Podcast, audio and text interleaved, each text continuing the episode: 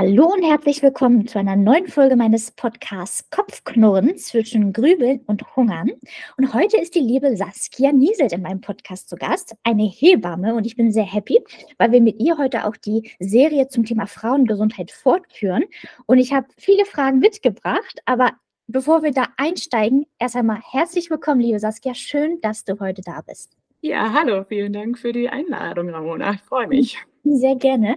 Ja, ich bin selber mhm. sehr gespannt, was ich heute erfahren darf. Und ich glaube, hier sind auch viele Überschneidungen, die dem einen oder anderen vielleicht auch interessiert, auch wenn er oder die jetzt, nicht er, auch wenn sie jetzt nicht plant, ein, schwanger zu werden oder, oder auch überhaupt nicht gerade ähm, in der Schwangerschaft ist oder auch erstmal auch gar nicht plant, ein Kind zu bekommen. Aber trotzdem sind hier viele Fragen, die auch mich zwischenteil ähm, auch beschäftigen, sei es Stichwort mhm. Menstruation, ist man überhaupt ähm, in der Lage, ein Kind zu bekommen, was gehört da alles zu? Und ich glaube, dass wir hier mit dir an unserer Seite heute vielleicht die eine oder andere Frage einfach dazu auch nochmal klären können. Aber vielleicht ganz zu Beginn als Einstieg, ähm, liebe Saskia, was bist du für ein Mensch? Wer bist du und was begeistert dich an deinem Beruf? Ja, ähm, genau. Ich bin ähm, Saskia, ich bin Hebamme, ich bin 29 Jahre alt. Mhm. Ähm, ich arbeite äh, im Spital in der Schweiz mittlerweile. Genau.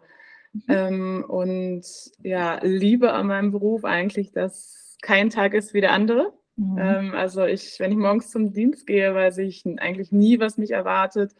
Ähm, stehen Geburten an, gibt es Notfälle ähm, oder braucht eine Frau in Anführungsstrichen einfach nur mal meinen Rat und Zudem ist der Beruf einfach so ja, vielschichtig. Mhm. Ähm, ich begleite die Frauen während der Schwangerschaft. Ich lerne sie im besten Fall schon relativ früh kennen. Mhm. Ähm, dann begleite ich sie bei der Geburt, was ist, ja, für mich so ein bisschen das Herzstück meiner Arbeit ist. Mhm. Und äh, auch im Wochenbett.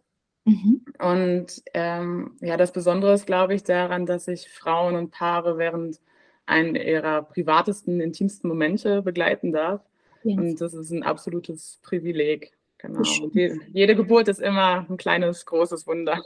Oh, herrlich. Ja, das sprichst du auch gerade eben auch da an. Du bist eigentlich dem Leben näher als so manch anderer, ja, gerade wenn so eine Lebensgeschichte beginnen darf. Ja, das ich glaube, man wird da sehr, ja, ich glaube auch demütig und auch wertschätzen, was das für einfach wie ein Wunder ist, was da auch gerade passiert und auch was in dem, im weiblichen Körper passiert. Und ähm, das macht mich auch immer, ja, mittlerweile einfach sehr, sehr traurig zu sehen, ähm, wie viele ähm, ja, junge Frauen, junge Männer, aber auch nicht nur junge oder Menschen einfach auch der Essstörung unterliegen und da einfach so ihr Leben dran ähm, verbauen und ähm, mhm. ja, ihr Leben da, dafür auch aufgeben, ganz unbewusst und manchmal auch bewusst. Und das ist was sehr ähm, ja so, so herzzerreißend, dass man auch das eigene Leben dem so unterordnen kann und auch teilweise manchmal gar keinen Sinn mehr sieht. Das höre ich an, häufig an, an habe ich schon häufig gehört, dass man einfach da, einfach weil der Körper so auch ausgelaugt ist, dass der irgendwann einfach, und das ist dann der Grund, auch mit keinen Sinn mehr im Leben sieht. Und ähm, das ist so, steht so dem, was du gerade auch beschrieben hast, so konträr gegenüber, ne, weil das mhm. das Leben erst beginnt, ja, wo du, wo dieses Wunder passiert und das Leben, ähm, ja, ein Mensch ganz unschuldig rein und mhm. ja, auf die Welt kommt und ähm, alles noch vor sich hat, aber manchmal dann im Laufe seines Lebens ähm, ja schlechte, unschöne Erfahrungen macht, die einen manchmal prägen und auch dann der Grund sind, warum wir vielleicht auf eine ungesunde Weise etwas kompensieren oder eine Lehre in uns selber füllen. Aber es fängt so so, ja, so, ja, so glücklich, unscheinbar in dem Sinne und wunderbar an. Und deshalb daran anschließend vielleicht auch dann die Frage, ähm, wie hast du vielleicht auch das Leben als solches ganz neu auch kennen und wertschätzen gelernt, dadurch, dass du eben so oft diese Wunder erleben darfst? Ja, ich glaube einfach, ähm, dadurch, dass ich Frauen in einem ihrer ja, härtesten, kraftraubendsten, intensivsten, aber auch ja emotionalsten und spannendsten Momenten begleiten und unterstützen darf, wird einem einfach mehr vor Augen gehalten, ja, wie stark die Frau eigentlich ist. Oder? Mhm. Und es ist ja unbeschreiblich eigentlich zu sehen, ähm, wozu der weibliche Körper äh, einmal physisch, aber auch psychisch in der Lage ist, oder? Mhm. Und das ist gerade in diesem Konstrukt der Schwangerschaft, ich meine, das fängt ja schon am Anfang an. Ich meine, der Körper äh, trägt 40 Wochen ein, ein Kind aus oder lässt einen kompletten Menschen entstehen. Ähm, über die Geburt, wo wahnsinnig viele Kräfte wirken, bis hin zum Wochenbett mit einer Ernährung des Neugeborenen, übers Stillen und so weiter. Also das sind alles ähm, eine Vielzahl an körperlichen Anpassungen, die der weibliche Körper im Normalfall ja mehr oder weniger alleine stemmen kann. Mhm. Und dem täglich beiwohnen zu dürfen und das zu sehen, ähm, das ist sehr beeindruckend und inspirierend und auch ja für komplett andere Punkte im, in meinem Leben kann ich manchmal dran zurückdenken, hey, wenn ich jetzt XY vielleicht gerade nicht schaffe, ähm, mhm. denkt man an Momente vielleicht zurück im Spital, die man erlebt hat und dann sieht man Dinge häufig relativ und dann denkt sich, hey, also die schaffen sowas, also dann schaffe ich jetzt auch gerade das, was ich vor mir habe. Ja, super. Nee, so, so super schön und auch, ich glaube, es ist so was ganz auch Wertvolles, was du, was du persönlich auch rausziehen kannst. Ne? Du Total. öffnest da quasi die Türen neuer Leben, ja, und das ist so, so ja. wunderbar und auch zu sehen, vielleicht auch wie ähm, Frau sich über die Zeit, ähm, du hast gesagt, es ist eine lange Zeit, ähm, die die Schwangerschaft als solches, aber auch die Vor- und auch die Nachbereitung. Ähm, wie, wie hast du wahrgenommen, wie verändern sich die Frauen vielleicht auch? Also die, die Frauen an sich verändern sich äh, ja körperlich zum einen, klar. Ähm, da entstehen ja eine Reihe an, an Anpassungen in der Schwangerschaft. Ähm, ja, Graf, ich meine, es sind äh, jede Menge. Ich glaube, das alles jetzt aufzuzählen wird ein bisschen ja. den Rahmen sprengen, aber gerade so, ja, die Haupt, Hauptveränderungen sind wahrscheinlich so kardiovaskuläre Anpassungen, also Herz-Kreislauf-System ähm, betreffend das Schlagvolumen erhöht sich, Herzfrequenzen erhöhen sich, äh, es gibt eine erhöhte Blutvolumenzunahme. Und ähm, das ist alles wahnsinnig viel, was da entsteht. Mhm. Ähm, und es gibt Anpassungen natürlich am kompletten Bewegungsapparat, also durch die Hormone, also durch Östrogen und Relaxin und so, mhm. ähm, entsteht ja eine erhöhte Dehnbarkeit von Kapseln, Bändern, Sehnen. Mhm. Ähm, und der ganze Körper stemmt es halt trotzdem irgendwo. Ich meine, das ist ja auch wichtig und richtig, dass das passiert oder zur Gewebsauflockerung und so, dass sich das Becken während der Geburt anpassen kann mhm. äh, an das Kind. Aber natürlich entstehen dadurch auch wieder Probleme, vielleicht eben am, ähm, am Rücken oder so. Man kriegt eben ähm, Gelenkschmerzen aufgrund des erhöhten Körpergewichts und solche Sachen. Mhm. Aber ich glaube immer, wenn man sowas, ähm, ja, wenn man weiß, dass es eigentlich relativ physiologisch ist, was da alles passiert, ähm, mhm dass man sagt, hey, das ist in Ordnung jetzt, dass ich gerade vielleicht hier ein Bewegchen habe oder da ein Bewegchen habe und mhm. ähm, das, das gehört irgendwo mit dazu und das geht aber auch wieder weg. Und neben den ganzen körperlichen Anpassungen kommt es natürlich auch bei der Psyche ja. zu großen Anpassungen. Also ich meine, mit der Geburt eines Kindes wird natürlich auch eine Mutter geboren, also was in dem Fall jetzt kein biologischer, sondern eher so ein psychosozialer Vorgang ist. Mhm. Und ähm, ja, wie das Kind irgendwie Zeit zum Wachsen und zum Reifen braucht während der Schwangerschaft, braucht auch die, die Frau Zeit, sich irgendwo auf diese Mutterrolle vorzubereiten und zu realisieren, hey, was passiert hier eigentlich gerade, sich mit dem Ganzen auseinanderzusetzen, was auf einen zukommt und ja, die ganze, das ganze Umfeld irgendwie auf die neue Situation abzustimmen und abzupassen. Finde ich, das hast du so wunder total wunderbar beschrieben, einfach wie das, das dass die Frau auch diese Zeit braucht, ne? Und, Mhm. ähm, eben genau da auch auf diese psychischen Veränderungen wollte ich auch hinaus, weil man, glaube ich, auch über die Zeit einfach vielleicht auch ganz anders realisiert und sich auch bewusst macht, worauf es auch im Leben ankommt und dass ich hier nicht nur mhm. jetzt einen Menschen zu versorgen habe. Und da ist auch so das Thema wieder, was ich hier nochmal platzieren wollte und Punkte, wenn man aus oder in der Essstörung steckt oder aus einer Essstörung kommt, in seiner Recovery sich befindet, ähm, dass es ähm, wenn man überhaupt darüber nachdenkt, ein, irgendwann ein Kind zu bekommen, das ist ein zweites Leben, was man dann gescheit verpflegen muss und sich darum kümmern muss. Und wenn man das selber bei sich nicht hinbekommt oder nicht tut, aus sehr ähm, ja, falschen Glaubenssätzen, ungesunden Beweggründen, dann ähm, finde ich, muss man auch immer sich erstens ins Klaren sein. Ich muss mit mir selber im Kleinen, im Klaren, in meiner Stabilität und Stärke sein. Da muss ich erst hinfinden, damit ich überhaupt ähm, darüber nachdenken kann, einen anderen Menschen zu versorgen. Weil das ist nicht immer nur auch dann eine physiologische Stabilität, sondern auch eine psychologische. Da kommt vieles ja. auf einem zu. Und ich glaube, ähm, dass ähm, das auch eine Schwangerschaft kann natürlich diese ganze Denke auch umdrehen, dass man dann auch wirklich die, in diese Verantwortung kommt. Aber ich sage immer, die, die, Basis muss trotzdem erst einmal stimmen, bevor man auch über den, überhaupt diesen Weg einschlägt. Und gleichzeitig muss man natürlich auch die physiologischen Voraussetzungen mitbringen. Und der Körper ist da ja Gott sei Dank auch sehr schlau, dass er sagt, nee, einen zweiten, einen zweiten Mensch ernähren, das, das kann ich mir gerade nicht vorstellen, deshalb mache ich hier auch Stopp. Ne? Und, ähm, aber trotzdem mhm. ähm, sollte man das, das sollte der erste, erste Ziel sein, natürlich, dass man die ganzen Prozesse im eigenen Körper wieder auf Damm bringt, so. Aber dann auch psychologisch, auf psychischer Ebene so stabil sein, dass man weiß, ich bin ja auch, ähm, ich versorge und kümmere mich ja nicht nur auf physischer Ebene um meinen Körper, um mein Kind, sondern ich bin ja auch Vorbild durch mein eigenes Handeln und ähm, Kinder sind so feinfühlig und haben so ein feines eben Gespür für das Verhalten auch der Mutter. Und ich finde es immer so tragisch, wenn die dann auch frühzeitig vielleicht auch diese ähm, Probleme mitbekommen, die beispielsweise durch eine Essstörung ähm, einhergehen. Ähm, ja, und deshalb sehe ich auch immer, wenn man das, den Wunsch hat, auch irgendwann Mama zu sein, dann mhm. sollte man jetzt anfangen, wirklich auch an, nicht nur dann, aber auch an sich, vielleicht kann es ein Mitgrund sein, dass man ja, sich gut um sich kümmert, damit man irgendwann auch einfach physiologisch und psychologisch stark ist, ähm, ne, eine Mama zu sein, wie du auch selber sagst. Ne? Ja. Schön. Ähm, ja, das haben wir deshalb eigentlich gut anschließend daran. Wie ähm, werden wir schwanger? Ich habe das Ganze in der Frage. Das ist, glaube ich, ähm, die Frage erübrigt sich. Ähm, das kann man sich natürlich, ja, der eine oder andere denken. Ich hoffe, so kleine ähm, ähm, junge Menschen hören hier nicht zu. Aber ähm, gemeint ist natürlich die Voraussetzung, ne? wie wir, ähm, ja, was muss der Körper mitbringen, damit ja, wir mhm. schwanger werden. Was gehört da alles zu?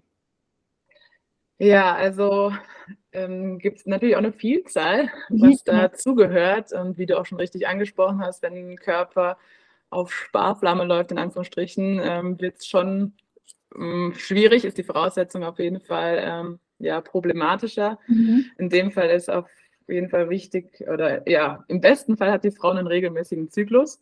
Ja. Ähm, und zudem, dass sie dann auch relativ genau weiß, okay, ja, wann sind meine fruchtbaren Tage und man kann dementsprechend vielleicht auch den Geschlechtsverkehr quasi etwas, ja, in Anführungsstrichen planen. Mhm. Ähm, und dann gibt es natürlich daneben viele Faktoren, die die Fruchtbarkeit positiv, aber auch ja, negativ beeinflussen können. Und da gehören aber auch bei vielen Dingen auch immer zwei dazu, also nicht nur die ja. Frau, sondern auch der Mann. Ja, sollten vorab natürlich mal körperlich generell gesund sein. Jetzt mhm. keine stark infektiösen Krankheiten oder auch Geschlechtskrankheiten oder solche Sachen. Mhm. Ähm, ja, die Schilddrüse sollte gesund sein. Also eine Über- oder aber auch Unterfunktion wirkt sich auch negativ auf die weibliche Fertilität aus. Mhm. Und wenn man schon sowas ja in die Richtung vermutet oder was bekannt ist, kann man das bevor man schwanger wird, auch mal immer mal beim Hausarzt vielleicht auch abklären und einfach mal eine Blutuntersuchung machen und Schilddrüsenwerte abchecken lassen. Mhm. Ähm, ja, daneben ist natürlich ja eine ausgewogene Ernährung extrem mhm. wichtig, also Vitamin, mineralstoffreich. Ähm, also wenn man jetzt so in einer strengen Diät, weiß nicht, Low Carb, Low Fat steckt, das ist, mhm. kann den Hormonhaushalt extrem negativ beeinflussen oder eben auch ja ein extremes Untergewicht, aber auch ein extremes Übergewicht. Mhm. Ähm, das hat beides äh, Auswirkungen auf den Hormonhaushalt. Und ja, also im besten Fall geht man mit einem gesunden Ausgangsgewicht in die Schwangerschaft. Mhm. Ähm, das halt auch Vorteile für die Schwangerschaft und auch fürs Wochenbett danach. Mhm. Ähm, ja, was man noch unterstützen kann, ist sicherlich ja, die Supplementation von Folsäure schon mhm. während der Schwangerschaft. Folsäure ist einfach ein wichtiger Mineralstoff, der bei der Zellbildung unterstützt, die Zellteilung. Und man kann Fehlbildung und Neuralreutifekten, wie zum Beispiel Spina bifida, also dieser offene Rücken und so, dem Ganzen kann man vorbeugen. Mhm. Ähm, und natürlich, ja klar, auf die Gifte wie Nikotin, Alkohol, Drogen, zu viel Koffein und solche Sachen, da sollte man äh, drauf verzichten eben Frau und Mann im besten Fall. Mhm. Das heißt, das heißt schon eben davor, ja? Ja, genau. Ja, es mhm. ist extrem wichtig, dass man da einfach schon, ähm, bevor sich da etwas einnistet oder einnisten kann, vielleicht auch, dass man da ja die Gegebenheiten weitestgehend äh, ja, versucht, mehr oder weniger perfekt anzupassen. Genau, das kann Gesund, dass man ein gesundes Milieu auch in sich trägt. Eben, das, ich finde es so, so, so, so, traurig manchmal, dass man das erst eben alles so, sag mal, bereitlegt für ein, ein neues Leben. Das ist natürlich wunderbar und wichtig und gut, aber dass man das nicht für sich selber auch tut. Weißt du, was ich meine? Mhm. So, warum, Richtig. Warum, warum nicht das eigene Leben so pflegen und wertschätzen? Ähm, das, und dann hat man automatisch auch die äh, Bedingungen geschaffen und Voraussetzungen für die, für eine, ähm, ja, für ein gesundes, eben wie gesagt, Milieu für das eigene Kind, was dann heranwächst. heranwächst ne? Genau. Genau, ja. Es ist ja eigentlich schade, dass man da erst darauf achtet, wenn man irgendwie, wie du sagst, wenn man schwanger werden will, obwohl es mhm. eigentlich für einen selber auch extrem positiv ist. Genau. Und das braucht ja auch seine Zeit, bis sich das auch innerlich, also ich mal, auch alles in, ähm, ja, sag ich mal, zurechtdrückt, ja, dass man eben auch alles ähm, ein gesundes, einen gesunden Körper hat, das braucht ja auch seine Zeit und kann man den nicht irgendwie zwei Wochen vorher oder gut, man kann ja sowieso nicht mehr in der Schwangerschaft wirklich planen. Mhm. Aber ich finde, man sollte auch immer langfristig denken. Und wenn man auch einfach rechtzeitig auf sich und seinen Körper achtet und schaut, und damit meine ich einfach wirklich einen gesunden Blick auf sich halten und eben nicht mhm. diese teilweise ähm, ungesunden Idealbilder, die wir verfolgen, sondern einfach da einfach einen gesunden Blick auf sich behält, wahrt und einfach sich gut um sich kümmert. Ähm, das wird langfristig auch in, in puncto Schwangerschaft der ganzen Sache zugutekommen und natürlich mhm. auch dem Kind. Von daher, ähm, ja, da so einfach rechtzeitig die Verantwortung und die Rücksicht einfach auch übernehmen. Mm, und deshalb auch so etwas, wenn man beispielsweise jetzt, weil das Thema hier liegt immer auch im Zentrum in der Essstörung steckt, ja, sich einfach auch bewusst machen, dass das Zeit braucht, dass der Körper sich davon erholt, ja, und deshalb sage ich immer, jeder Tag zählt, ne, um das einfach auch sich selbst aufzubauen, aber dadurch auch die Voraussetzung aufzubauen, die das Kind benötigt, ne? Total, genau. Und ich meine, ist so ein, ja, die Aussage, einen regelmäßigen Zyklus zu haben, das ist so, äh, ja, dahingesagt oder was ist, da steckt ja so viel mehr dahinter. Ich meine, wie viele Frauen haben wirklich einen, in Anführungsstrichen, wirklich gesunden Zyklus, oder? Und das ist eben, da gehört ja noch so viel mehr dazu. Ich meine, auch gerade Sportlerin oder so mit Red S, also ähm, das, das, ja, einen gesunden Zyklus bekommt man nicht von heute auf morgen, wenn vielleicht der schon komplett gestört ist oder womöglich gar nicht vorhanden, mhm. ähm, weil der Körper schon auf Sparflamme läuft, dann, dann ist das extrem schwierig, da überhaupt erstmal hinzukommen ganz wichtig. Und ähm, ja, auch in dem Zusammenhang, was du vorhin gesagt hattest, auch eben, sag mal, wenn die Voraussetzungen stimmen, wenn man sich einfach auch rechtzeitig auch um sich selber kümmert, in weiser Voraussicht, ja, ähm, dann ähm, kommt ja auch das Thema Verhütung ne, ist ja auch immer ein Thema, auch das mhm. Thema Pille. Ähm, wie, wie stehst du da grundsätzlich zu, wie, gerade auch so, ich weiß halt auch, dass immer weniger auch Leute zur Pille greifen, weil das einfach ein hormoneller Eingriff ist, ja. Ähm, und man kann ja, weil du auch die fruchtbaren Tage ähm, genannt hast, das eigentlich auch gut, wenn man da einfach einen regelmäßigen Zyklus hat, anhand der Temperatur auch feststellen, ne? Mhm. Ähm, ja. Wie stehst du dazu? Wie ordnest, wie, wie würdest du das bewerten? Auch Stichwort Verhütung. Wie sollte man da mhm. einfach vorgehen? Ja, ich glaube, das ist sehr individuell. Also da kann ich jetzt keinem sagen, das ist richtig oder das ist falsch. Ich glaube, mhm. das wäre zu hoch gegriffen. Aber ähm, ja, also ich für mich persönlich, äh, so ich muss dem auch, was du gesagt hast, mehr oder weniger zustimmen. Also für mich zum Beispiel eine Pille oder Hormonspiralen, das ist, so einfach, das ist so ein extremer Eingriff in den weiblichen Körper und mhm ähm, ich meine, teils bei, bei Tieren ist die Hormonpille verboten, aber der Mensch soll sie nehmen. Also das, da denke ich mir, oh, das widerspricht sich für mich total. Ja. Ähm, es gibt aber auch, auch Frauen, die damit super zurechtkommen und das alles ähm, ähm, für die genau so ist, wie sie sich das vorstellen und die können das auch gerne so, so weitermachen. Für mich wäre es für mich wäre es nichts, muss ich sagen. Genau. Mhm. Und ähm, vielleicht mal, für alle, die da auch noch gar nicht so drin sind, auch was den Zyklus als solches anbelangt, ähm, wo genau, sag ich mal, ich habe das mal so wie ich das auch herausgelesen habe, sind die fruchtbaren Tage eigentlich sehr begrenzt. Ne? Das mhm. ist, wie ist das? Deshalb, man sagt immer, ja, es ist, so, ist wirklich nicht so einfach, schwanger zu werden, gerade wenn man eben keinen ähm, regelmäßigen Zyklus hat und eigentlich gar keine Einblicke davon hat, wo man sich gerade befindet im weiblichen Zyklus. Aber sage ich mal, wenn er normal ist, wo würden sich, sag ich mal, die fruchtbarsten Tage im Rahmen dieses Zyklus befinden? Ja, also äh, laut Lehrbuch hat man im besten Fall einen Zyklus ja, von 28 Tagen. Mhm. Oder der Zyklus beginnt mit der äh, monatlichen Periodenblutung eigentlich. Ab da fängt man dann wieder an, neu zu zählen. Also ist dann wieder Tag 1 und dann mhm. Ähm, so 14 Tage ungefähr. Na, ähm, nach der Blutung ist der Eisprung wieder. Und ja, da ist das fruchtbare Fenster begrenzt, so ja, auf meist drei, vier Tage. Ähm, natürlich gibt es einen Tag, wo der Eisprung ist, aber man kann schon eine gewisse Zeit davor und danach schwanger werden. Ähm, aber ja, es ist gar nicht so groß und die, die Chance, schwanger zu werden, wie du schon gesagt hast, ist äh, gar nicht so wahrscheinlich. Ja, ja. Und deshalb eigentlich, wenn man, wenn man auch hinterher ist, sage ich mal, wie ich schon sagte, ne, einen, einen gesunden, leistungsfähigen Körper für einen selber sich schon auch mal hinterher ist, daran zu arbeiten und wenn, sage ich mal, hoffentlich dann alles wieder in einer richtigen Bahn läuft und man den ähm, Zyklus normal und regelmäßig hat, dann ist eigentlich, wenn man, wie ich sagte, mit der Temperatur eigentlich, eigentlich eine sehr, sehr gute Möglichkeit, das auch ähm, danach ähm, zu messen ähm, und zu bestimmen, auch wenn man natürlich nicht da 100% sich drauf verlassen kann. Aber es ist, glaube ich, ähm, auf jeden Fall der natürlichere Weg, einfach auf die eigene Körpertemperatur zu achten, um dann das so ein bisschen einzugrenzen. Ne?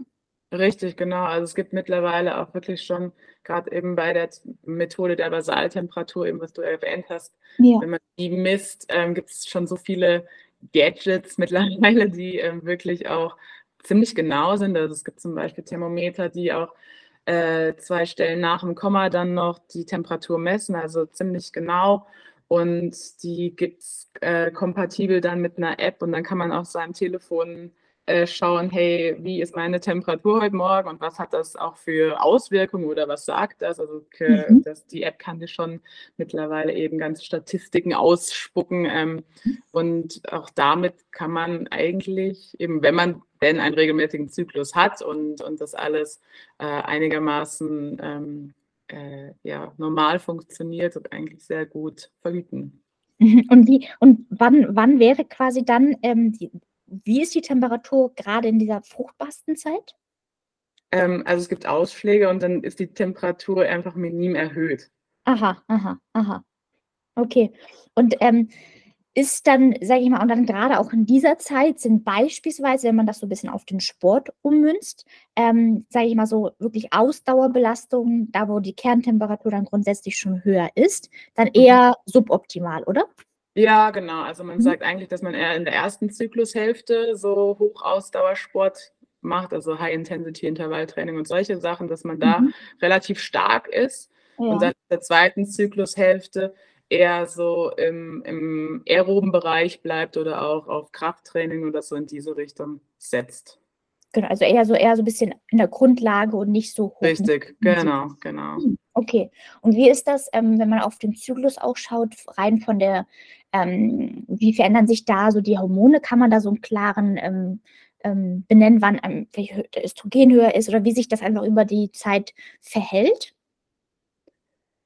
Ähm, ich glaube, da gibt es noch andere Ansprechpartner, die da das noch besser ähm, beantworten können oder Carla oder so, die glaube ich auch schon in deinem Podcast war. Also mit dem Zyklus, natürlich weiß ich die, die Hormonveränderung, aber ich glaube, da, da würde ich jetzt nicht so gerne intensivere Aussagen zu treffen wollen, einfach um das jetzt nicht zu, zu verwirren. Nee, alles, alles wunderbar. Wir, deshalb, wir hatten die Folge, na, alles gut. Deshalb dachte ich hier so anschließend kann man das nochmal platzieren. Aber wie du richtig sagst, in der Folge mit der Carla kann man da nochmal reinhören. Genau. Und ähm, Genau, weil wir, weil wir das Thema Sport hatten, aber hier natürlich ist deine Expertise die Schwangerschaft. Das heißt, drehen wir nochmal da die Schleuse hin.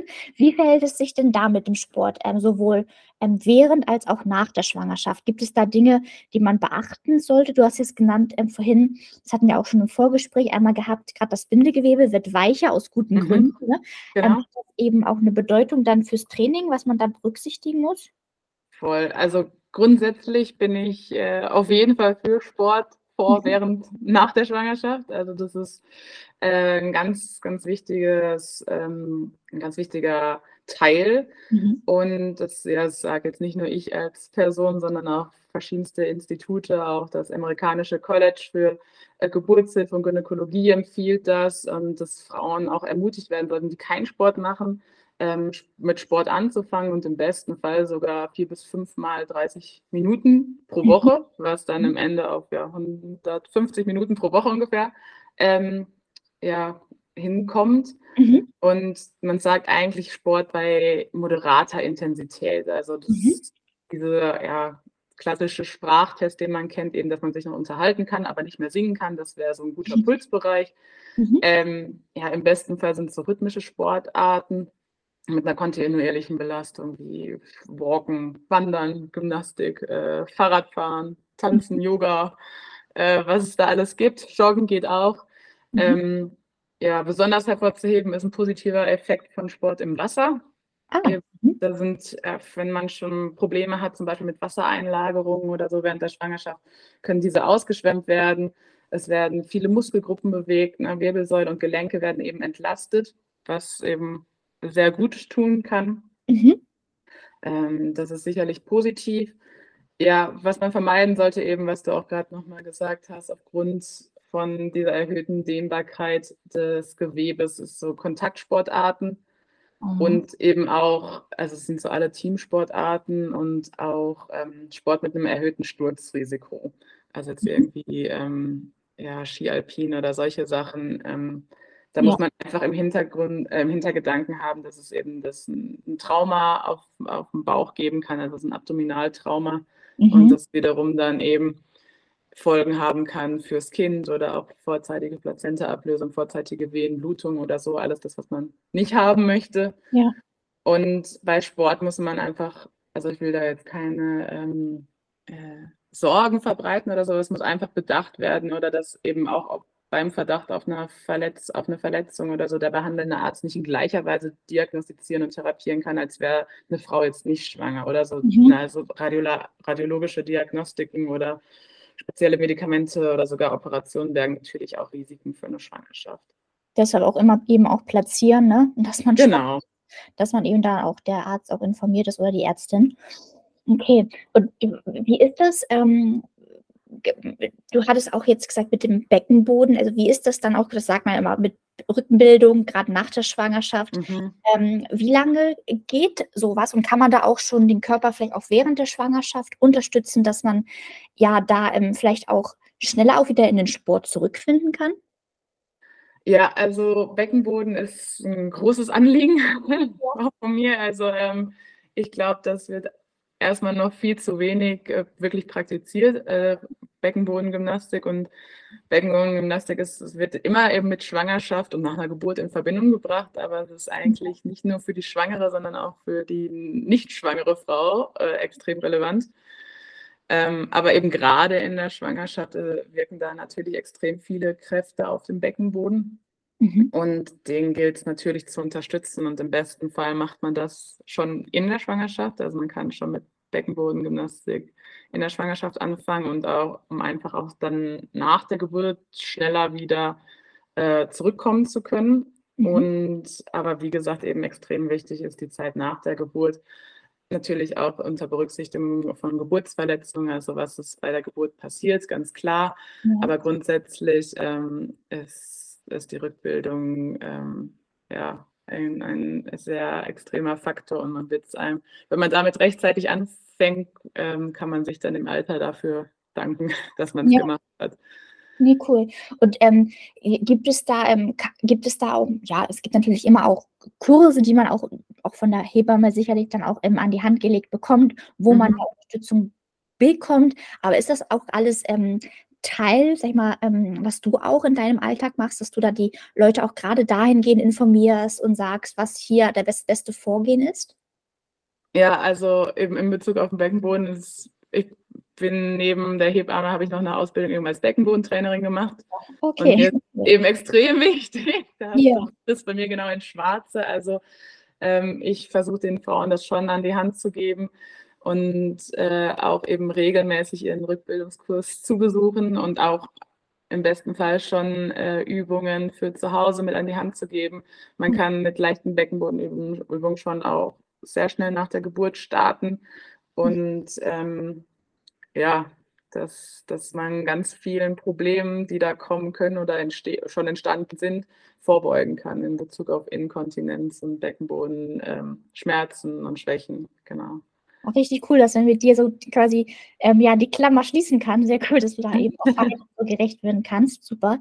Mm, und wie ist das jetzt gerade zum Beispiel auf den Ausdauersport bezogen? Ich habe da schon mhm. mehrfach gehört, dass ähm, auch viele Mütter berichten, dass sie dann tatsächlich sogar auch stärker zurückkommen. Gerade ich habe jetzt ähm, die Fabian Königstein, die auch im ähm, ähm, ja, einer der besten deutschen Marathonläuferinnen ist, mhm. die ähm, auch jetzt krass abgeliefert hat, also viel früher, als man dann auch schon gedacht hatte.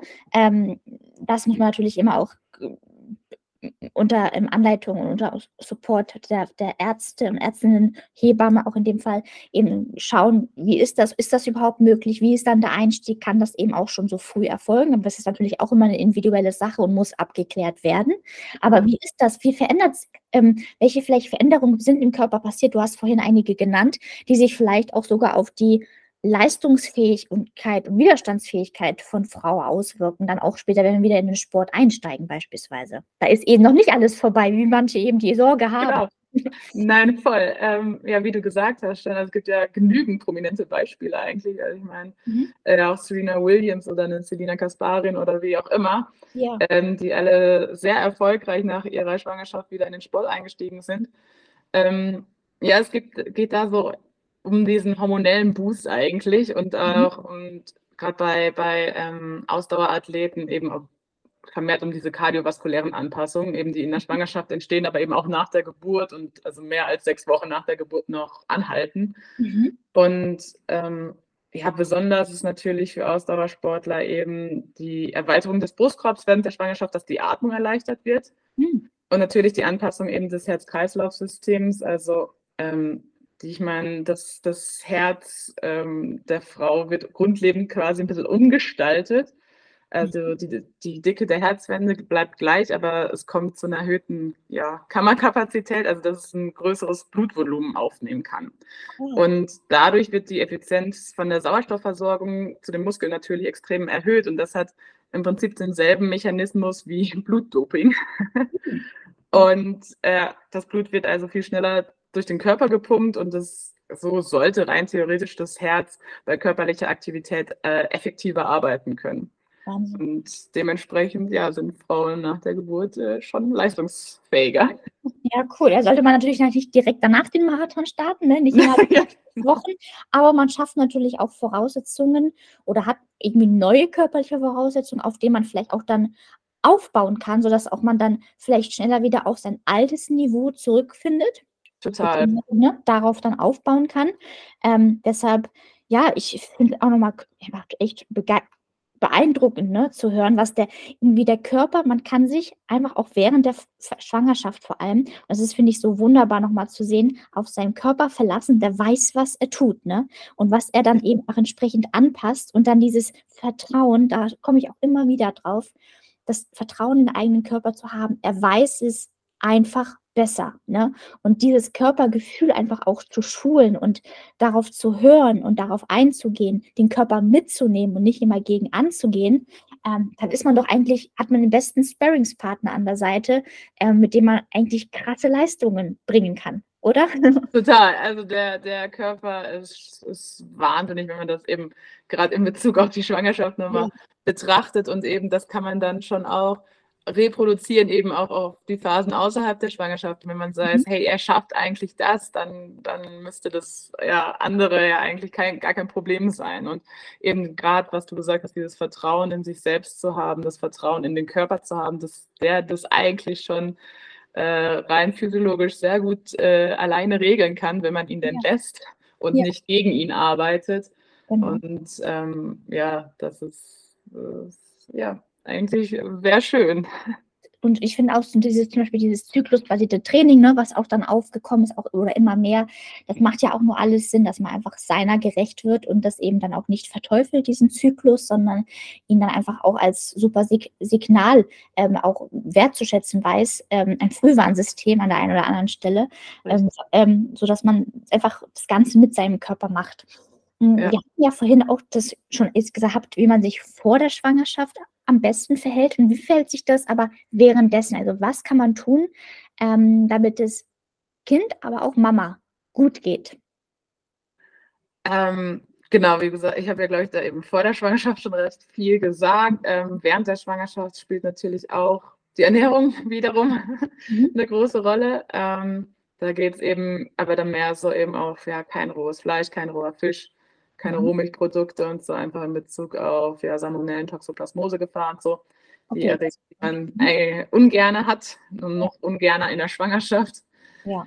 Ähm, genau, was da aber auch wichtig ist, was ich immer noch gerne erwähne, ist bei der Ernährung dieses ja nicht für zwei Essen. Also das ist, dieses Gerücht hält sich ja irgendwie hartnäckig. ähm, mhm. Aber die, der Energiebedarf in der Schwangerschaft ist, ist, eigentlich gar nicht so hoch zum Ende hin. Also es gehen so um die 350 Kilokalorien plus minus. Mhm. Ähm, und das ist sicherlich nicht für zwei Essen. Ja. Das ist einfach ja auch insgesamt auf die komplette Schwangerschaft hingesehen gut, wenn man jetzt nicht eine Natürlich hat man eine ganz normale physiologische Gewichtszunahme, so und das hält sich so im Rahmen von 12, 13, 14 Kilo meist. Mhm. Ähm, aber einfach so eine übermäßige Gewichtszunahme versucht man einfach zu vermeiden. Ja, und, und ja.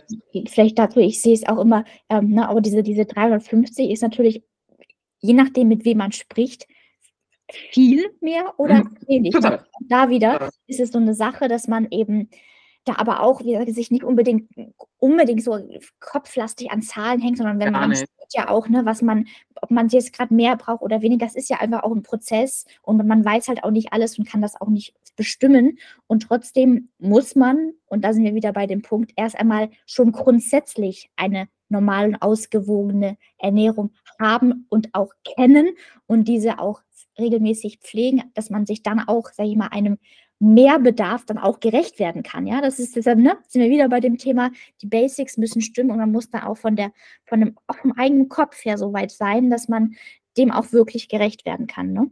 Total, total so ist das. Genau. Ich, sorry, dass ich dich da jetzt unterbrochen habe, aber. Nee, gar nicht. Alles gut, alles gut. das ist total wichtig mit dem Essen.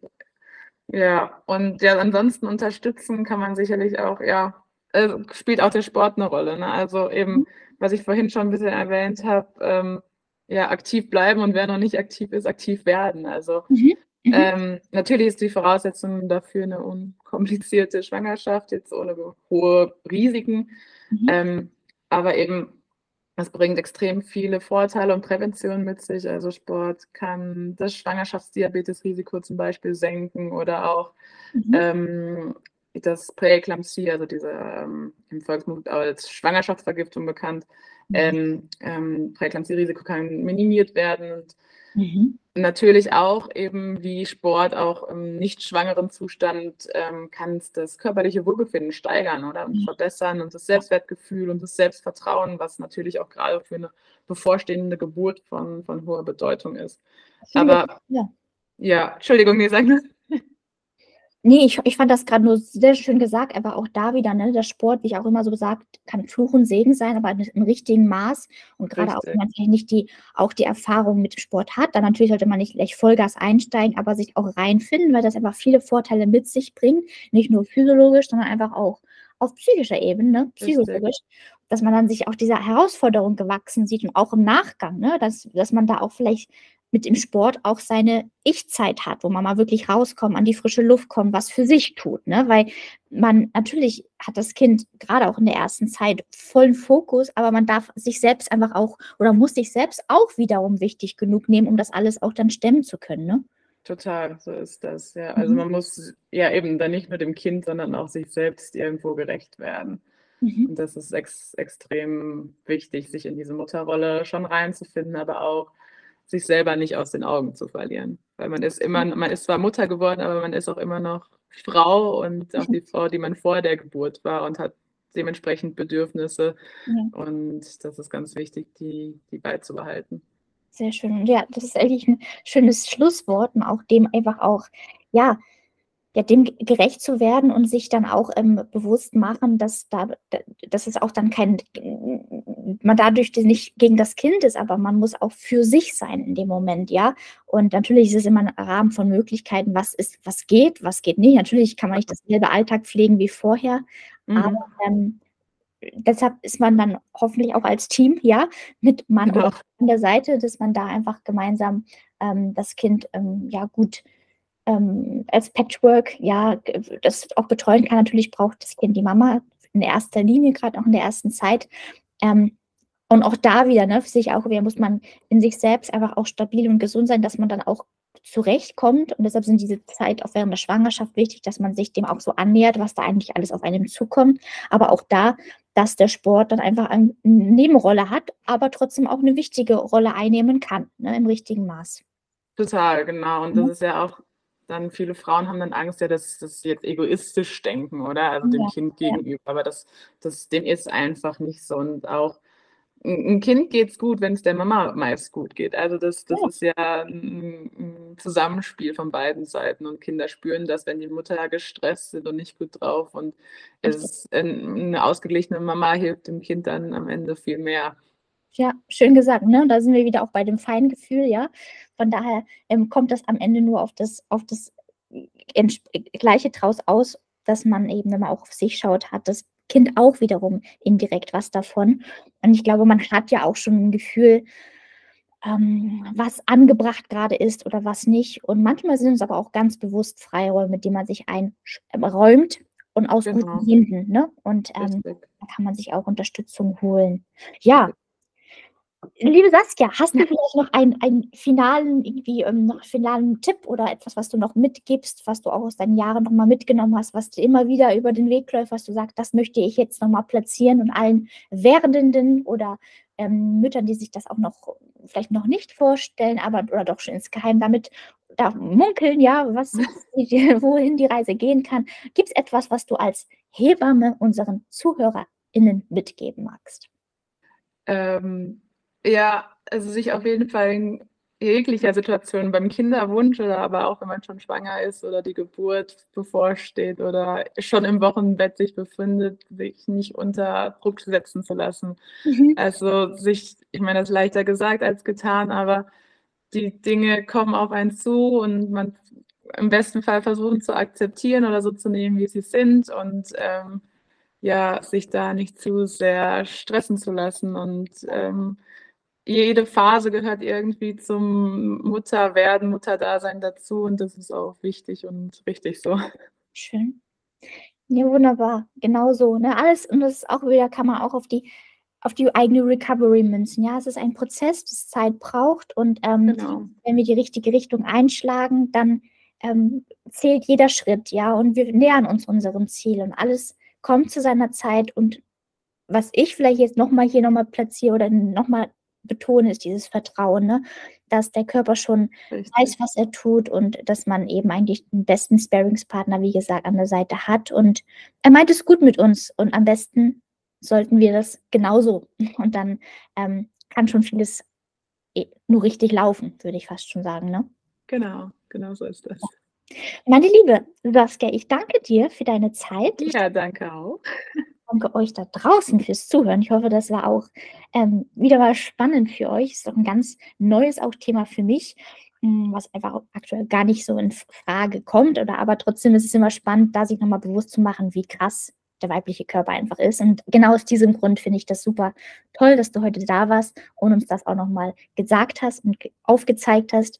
Von daher, ja, ich wünsche dir bei deiner Arbeit weiterhin ganz, ganz viel Freude und dass du viele Frauen ähm, ja die richtigen Impulse weitergibst ähm, und ja, dass du da dich weiterhin verwirklichst und auch ja einfach diese Freude behältst. Vielen Dank. Sehr gerne. Gut, dann sage ich doch, setzen wir hier einen Punkt. Ich wünsche euch eine schöne Restwoche Dir auch, liebe Saskia. Danke, gleichfalls. Wir hören uns in der nächsten Woche hoffentlich wieder. Bis dahin, auf Wiederhören.